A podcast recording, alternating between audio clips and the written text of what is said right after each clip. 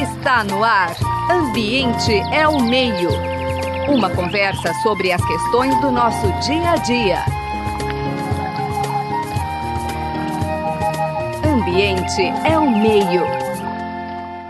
Boa tarde, ouvintes da Rádio USP. Estamos iniciando mais um programa Ambiente ao Meio. Hoje temos a alegria e a satisfação de conversar com duas especialistas em educação ambiental, manejo de água, bacia hidrográfica, e a Anaíra Alcântara Muniz Cerezini. Muito obrigado por participar conosco desse programa e trazer para nós informações certamente essenciais para o cotidiano de quem vive em cima do aquífero Guarani. Eu gostaria que, para iniciar, vocês, de maneira bastante sucinta, comentasse um pouco sobre a trajetória profissional de cada uma delas. E vocês escolhem quem começa. Tá certo. Boa tarde, Marcelo. Boa tarde aos ouvintes. É, eu sou a Naíra, né? Quem está falando aqui. É, eu sou bióloga de formação. Me formei na USP aqui de Ribeirão. E desde o final da graduação que eu atuo em diversos projetos aqui da região como educadora ambiental.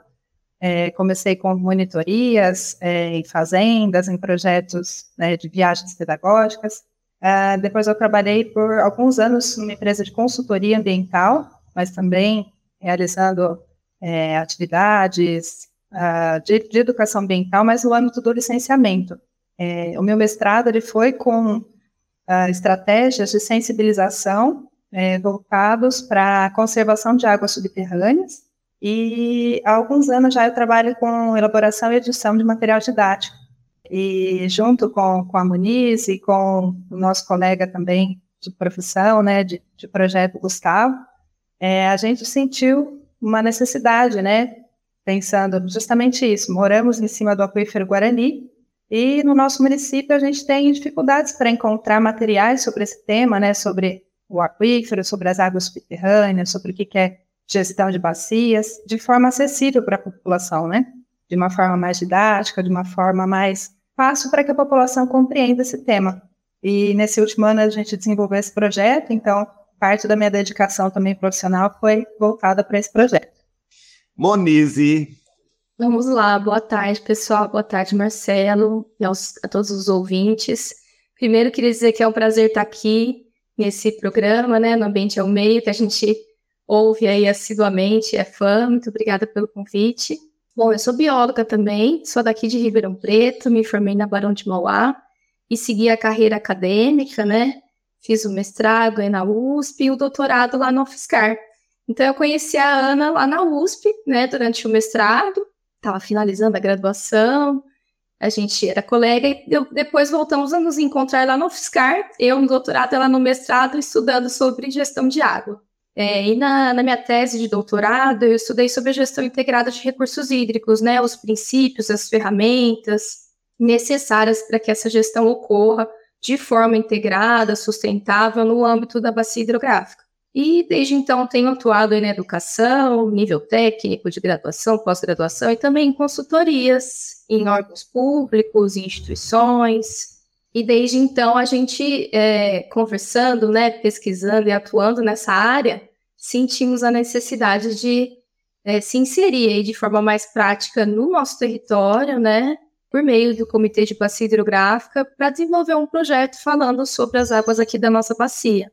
Excelente, excelente. Bom, vamos mergulhar um pouquinho mais nas tais águas do Guarani contar um pouco sobre esse projeto, os objetivos. A Ana já iniciou essa, essa importante prosa e abordagem. Então, comentar um pouco conosco sobre o que motivou fundamentalmente esse projeto, como é que ele foi desenvolvido, e aí depois a gente fala um pouquinho sobre o aquífero propriamente dito. Vocês fiquem à vontade, quem vai respondendo e quem vai falando. É, tá certo, vou falar um pouquinho então e aí a, a gente vai conversando juntos. É, então, durante o mestrado, eu fiz um levantamento sobre os materiais, né, e sobre as estratégias, as ferramentas que existiam para trabalhar é, na prática, né? O que, que, que vem sendo desenvolvido, é, não só aqui na cidade de Ribeirão Preto, mas na bacia é, hidrográfica do Pardo, e também eu fiz esse levantamento na bacia hidrográfica do Tietê-Jacaré. E eu encontrei uma quantidade muito pequena de materiais, né? E os materiais que abordavam esse assunto, é, muitas vezes tinham conceitos equivocados ou conceitos que passavam uma, uma impressão é, errada para o leitor. Né? Por exemplo, esquemas de livros, né? muitas vezes livros didáticos que eram trabalhados nas escolas, é, que tinha lá um recorte do, do solo, né? E aí se via na parte de baixo assim do solo uma grande tarja azul. Então isso dá impressão para quem está vendo ali para criança, né? Eu tinha essa impressão quando eu era criança, né? Que os, as águas subterrâneas, os lençóis freáticos eram rios que corriam livremente, desconectados das águas superficiais, né? E aí a gente percebeu assim, nossa, a gente precisa falar mais sobre isso, né? Ribeirão Preto, uma cidade tão grande, tão importante economicamente, que depende integralmente das águas do aquífero para a sua população, para suas atividades econômicas. As pessoas não sabem de onde vem a sua água, não sabem onde está essa água, elas usam essa água, contaminam essa água e não sabem, simplesmente porque né, de, é, as, que, as questões, né, o tema das geociências, eles são complexos, né? É, a natureza deles é, é, é abstrata, é complexo, é, a gente não tem acesso com os nossos sentidos diretamente, né? Com o rio, a gente olha o rio e a gente percebe se ele está é, poluído, se ele está cheio, se ele não está. Mas as águas subterrâneas, não, a gente não tem como acessar diretamente. Então, a gente depende desses materiais, desses recursos, né? Então, a gente sentiu essa necessidade, assim, de, de trabalhar com essa temática e a gente viu uma oportunidade por meio do Comitê de Bacias, né? Quer falar um pouquinho, amor, sobre essas motivações? Isso. Isso, falar um pouquinho sobre o comitê. Boa, Annelise. Também pegando um gancho aí no que a Ana falou, né, sobre os nossos estudos, na minha tese de doutorado também eu, eu avaliei quais eram os principais desafios para que essa gestão acontecesse, né, nas bacias hidrográficas aí de forma integrada, pensando tanto nas águas superficiais quanto subterrâneas. E um dos resultados que a gente encontrou foi que esses desafios eles estão relacionados à educação a comunicação e capacitação, e também falando muito sobre a participação. Então a gente começou a pensar, né, é, o quanto, o quão é importante e necessária essas ações voltadas a capacitar, né, a população, a sociedade de forma geral, trazer conteúdos de educação, conteúdos informativos para que essa sociedade, esses atores ali na bacia hidrográfica possam participar de uma forma mais ativa e efetiva. Bom, então a gente se uniu, vamos fazer um, um projeto, né? Pensando na bacia hidrográfica, unindo essas questões de educação, comunicação e recursos hídricos, especialmente o aquífero, que tem uma importância aí é, para a nossa região. É, a gente então começou a, a, acessar né, ali as reuniões, frequentar as reuniões do Comitê da Bacia, e me lembro que na época estava tendo um, um, curso de capacitação para escrever projetos, né, para pleitear projetos ali no, na FEIDRO, que é o Fundo Estadual de Recursos Hídricos, que, que tem, então, ali uma verba né, disponibilizada para os comitês de bacia para que eles possam fazer os seus projetos específicos em diversas áreas. Então, a gente fez esse curso, né, foram alguns dias, a gente frequentou essas aulas, e a gente pensou, então, em escrever esse projeto, né, e desde o começo a gente já tinha a ideia desse nome, né, Ana? Descobrindo as Águas do Guarani, que é um nome ali que que traz esses sentidos, né, denotativo, conotativo. Então, de além de descobrir algo que está ali encoberto por uma camada do solo, né, mas também de conhecer, de trazer à tona conhecimentos e informações a respeito desse manancial é, subterrâneo aí tão importante para nossa região. E como a Ana disse, muitas vezes esses conteúdos ali não são acessíveis, né, de fácil entendimento para o público em geral. E outra característica é, que a gente tem, né, como pesquisadoras, né, e o nosso orientador também tem, né, o Frederico Iuri, né, que é da UFSCar, é de sempre tentar é, levar para a população, né, para a sociedade, o que a gente produz na ciência, né. Então, quando a gente viu essa oportunidade de aplicar o que a gente tinha desenvolvido, né, no mestrado, no doutorado, na nossa cidade, né, na nossa região, na nossa bacia, é, foi algo que trouxe muita motivação para a gente, assim, foi algo é, que tá, traz, né, está trazendo ainda muita satisfação. Sem dúvida. Vamos mergulhar um pouquinho mais. Vocês disseram várias coisas que talvez nossos ouvintes não tenham muita familiaridade, né? Primeiro, o que é essa história de comitê de bacia? E especificamente sobre as águas, a Ana comentou conosco, Monize, que as águas subterrâneas conversam com as águas superficiais, e eu ainda colocaria com as águas de chuva, e como é que isso se dá? Então, nessa estrutura toda de águas, tem um tal de comitê. Conte para gente essa história. Isso. A gente, então, na, na nossa política né, nacional aí de recursos hídricos, tem previsto que existem ali as, as bacias hidrográficas, que a gestão dos recursos hídricos ela se dará por essa unidade territorial que é a bacia hidrográfica. Então, cada estado tem uma delimitação, né, tem um zoneamento em relação à divisão das suas bacias hidrográficas para que seja feita a sua gestão. No estado de São Paulo, nós temos diversas unidades de gestão, que são as UBRES, né, Unidades de Gestão de Gerenciamento de Recursos Hídricos nós temos aí em torno de 22, 22 UGRs, né? E para cada uma dessas unidades de gestão existe um comitê, que é um colegiado, né? Que é ali instituído para que possa ocorrer a participação, é, principalmente da sociedade na, no debate, né? Na discussão e na aprovação de diversas diretrizes para a gestão da água daquele território, né? Então, aqui na nossa UGRE, que corresponde à unidade 4, que é a Bacia Hidrográfica do Pardo, nós temos então um comitê da Bacia Hidrográfica do Pardo. Né? Nesse comitê, ele então é formado por diversas câmaras técnicas.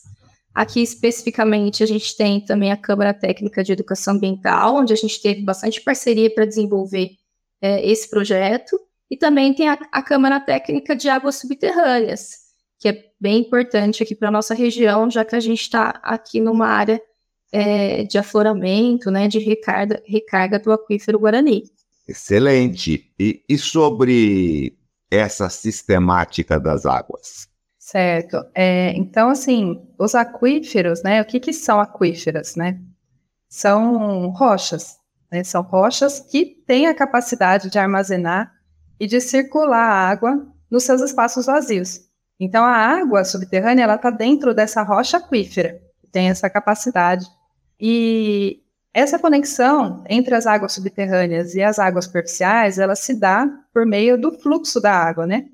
A água no planeta todo, ela está circulando, ela não está parada, ela não é estática, então ela está fluindo e circulando por, entre esses espaços das rochas.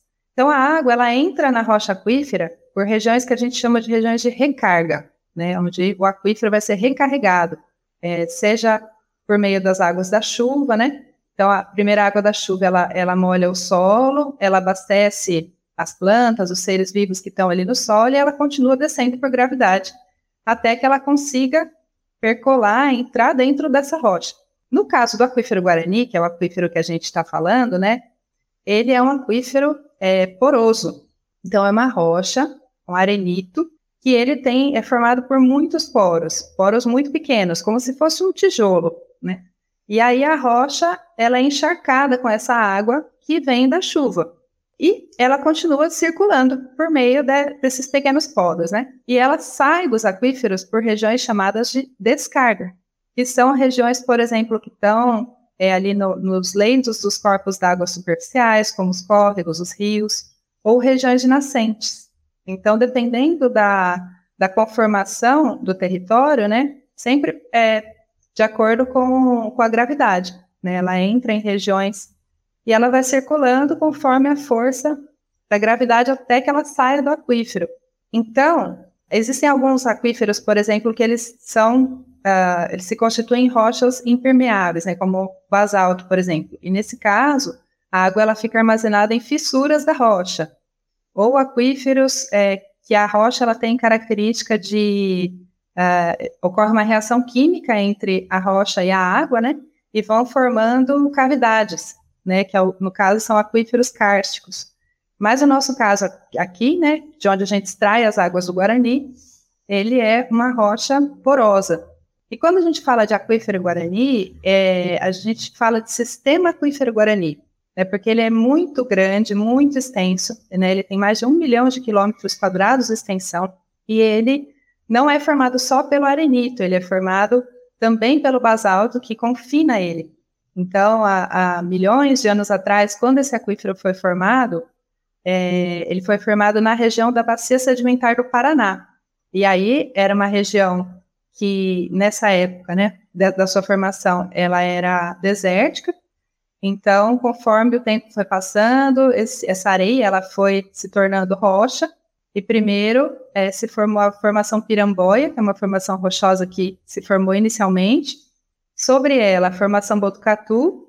E depois de milhares, milhões de anos, né, na verdade, é, com a separação dos continentes uh, sul-americano e africano, uh, houve um, um, extenso vulcanismo ali na região do Atlântico que derramou lava sobre essas formações Irambó e Botucatu e confinou isso e, e achatou ali uh, essas rochas e, e, em algumas regiões da bacia do, do Paraná a espessura do basalto é de até 3 mil quilômetros.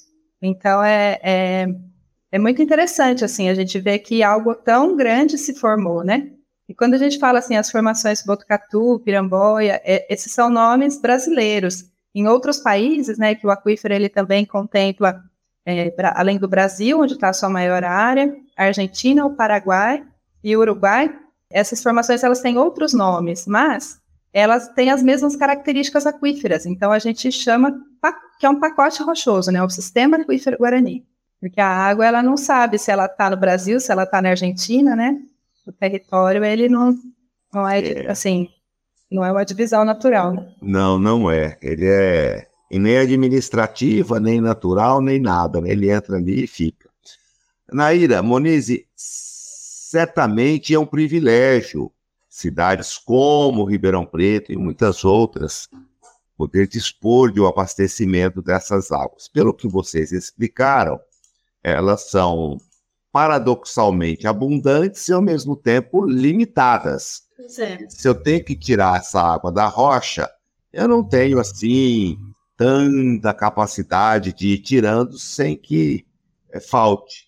Né? Então, vamos comentar um pouquinho especificamente sobre o nosso Ribeirão Preto eh, e outras cidades também, que vocês citaram bastante Ribeirão Preto.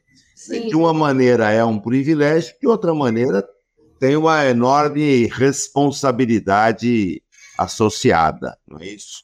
Pois é, Marcelo. Aqui na, na nossa bacia do Pardo, né, a gente vê que, a, que o aquífero tem uma importância estratégica, né, porque ele abastece diversos municípios.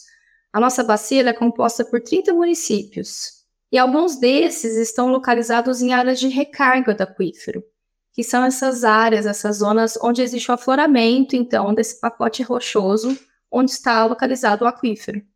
E especificamente Ribeirão Preto, que é uma região muito importante, né, um município economicamente muito importante aqui para a Bacia, né, e para toda a região metropolitana, ele possui parte do seu território nessa área de aquífero, né, de recarga do aquífero, e ele é abastecido integralmente pelas águas né, desse sistema aquífero Guarani. Então, é de funda fundamental importância que a gente pense aí é, em medidas de, de proteção, né, de, de conservação é, dessa localidade, né. Então, essas áreas de afloramento, por exemplo, aqui na zona leste do município, né, ela tem muitos passivos ambientais, a questão de impermeabilização do solo devido à urbanização, e isso é uma ameaça tanto para a recarga, né, para a conservação do sistema aquífero. Então, é importante que a gente pense em medidas de gestão, né, medidas de gestão ambiental, para garantir que essa água permaneça com qualidade e com quantidade. Né? É, afinal de contas, a gente está falando, é bom a gente ressaltar aí para os nossos ouvintes, né, que o sistema aquífero Guarani é um dos maiores depósitos de água subterrânea do planeta. Então, por isso que a gente é, é bate bastante nessa tecla é da gestão integrada de recursos hídricos, né? Porque como a Ana ressaltou, a gente tem as águas superficiais, subterrâneas, e no nosso ciclo hidrológico, que a gente gosta muito de chamar de ciclo hidrossocial, quem for consultar o nosso livro vai ver esse conceito, é, a água vai passar então aí por diversos estados, né, sólido, líquido, gasoso, e ora ela vai estar como um manancial superficial, e ora ela vai estar como um manancial subterrâneo, né? Ou seja, ela está em constante movimento no nosso planeta.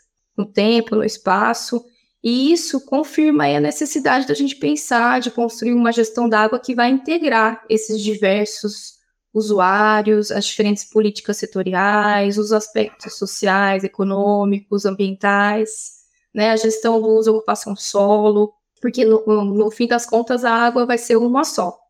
Ana, Exatamente. É, a Monize comentou é, Não, isso aí é, é... Não, pois não. Ah, desculpa, a, a internet acho que está dando uma, um delay aqui para mim. Eu ia só complementar essa questão da um dos principais impactos né, que a gente tem causado às águas é, subterrâneas aqui no município, né, é que a nossa velocidade de extração das águas ela está sendo muito maior do que a velocidade de recarga. Né? E aqui no município a gente tem um dado que é bem alarmante, que é a questão do desperdício. Né? Hoje em dia, uh, é, 60% da água que é, que é extraída do aquífero, ela não chega ao seu destino, por conta de vazamentos né, na rede hidráulica.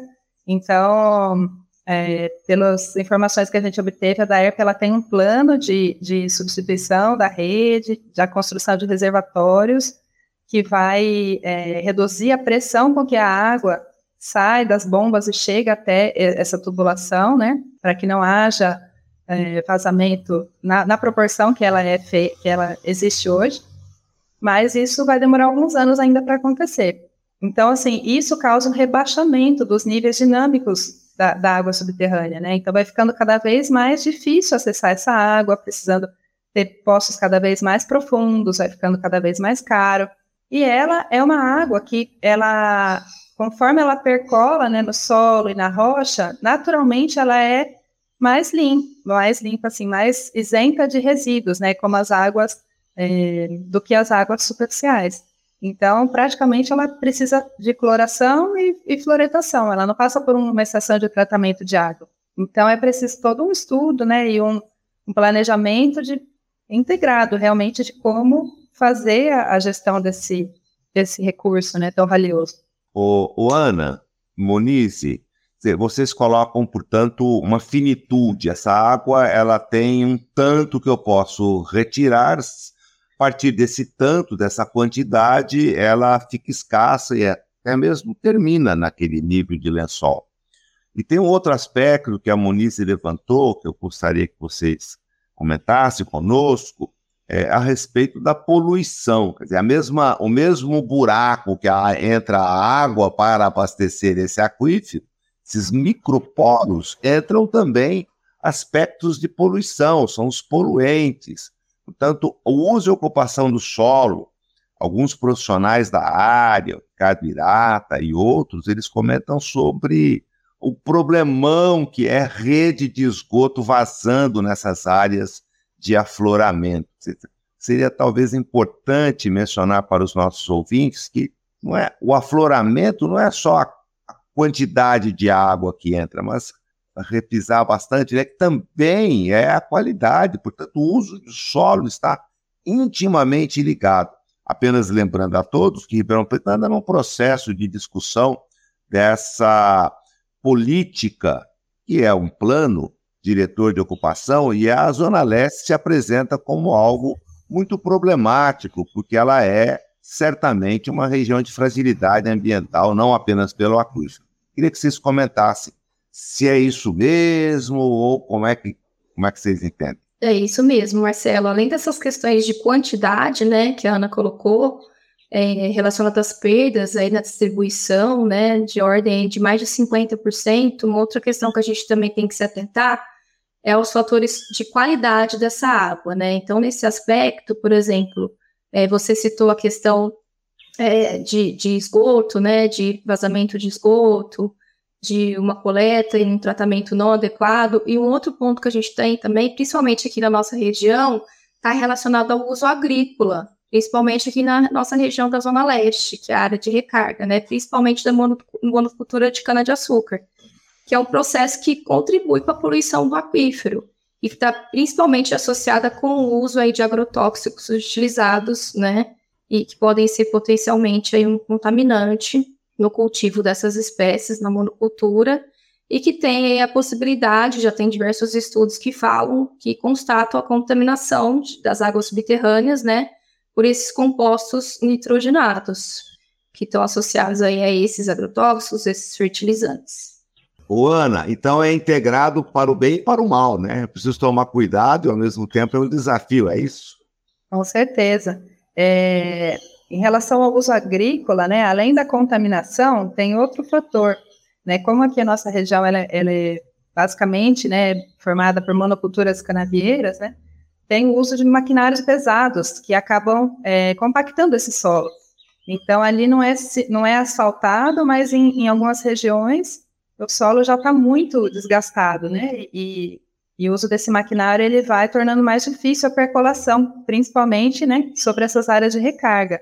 É, sem contar que também nas áreas ocupadas de forma urbana, né, também tem, além do vazamento da rede de esgoto, regiões que têm fossas negras, regiões, uh, próprio vazamento de postos de gasolina, é, cemitérios que são implantados em cima das, das áreas de recarga, né?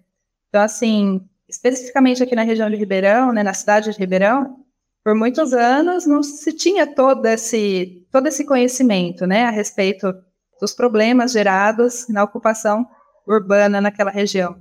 É, mas a partir do momento que se tem o conhecimento disso, né, a gente precisa tomar muito cuidado e direcionar mesmo o uso desse solo para que essa, essa região e, e, a água que, tá, que a gente se abastece, ela seja é, conservada. Né? Pois é, infelizmente nosso tempo se esgotou e é uma prosa tão importante, tão agradável com vocês, Ana Rira, Giacomelli Lamas Alcântara, também a Moniz Terra Cerezini. Lembrando que temos uma ausência nesse trio, que é o Gustavo, né, que não pôde estar conosco, mas compõe a equipe de biólogos, educadores, pesquisadores, na área ambiental e de educação e que são responsáveis por esse projeto Descobrindo as Águas do Guarani. Aqueles que tiverem mais curiosidade, quiserem se informar um pouco mais, entre na internet, chama águasdoguarani.org. É ponto .br? Não, só ponto .org. Isso, .org.br. .br. Então, águasdoguarani.org.br vamos saber mais sobre o projeto. Anaíra Monize, muito obrigado por ter participado conosco. Quero agradecer também os trabalhos técnicos do Gabriel Soares, as nossas fiel escudeiras, a Luana, a Bia Pavan, o José Marcelino e eu, Marcelo Pereira. Agradecemos mais uma vez vocês duas. Obrigada, Marcelo. Prazer estar aqui, né, na tarde de hoje. E eu queria só ressaltar que na nossa, no nosso site, né, o, o usuário ele pode encontrar para fazer download gratuitamente o livro que a gente publicou nesse projeto, né, que está em formato digital. Também tem um documentário que a gente produziu e vários outros materiais voltados para os educadores, para gestores, para quem quiser se aprofundar mais a respeito do tema. É isso, obrigada, Marcelo. Foi um prazer falar com você. E vamos todos descobrir as águas do Guarani. Muito obrigado vocês. Uma boa tarde a todos. Obrigada. Boa tarde.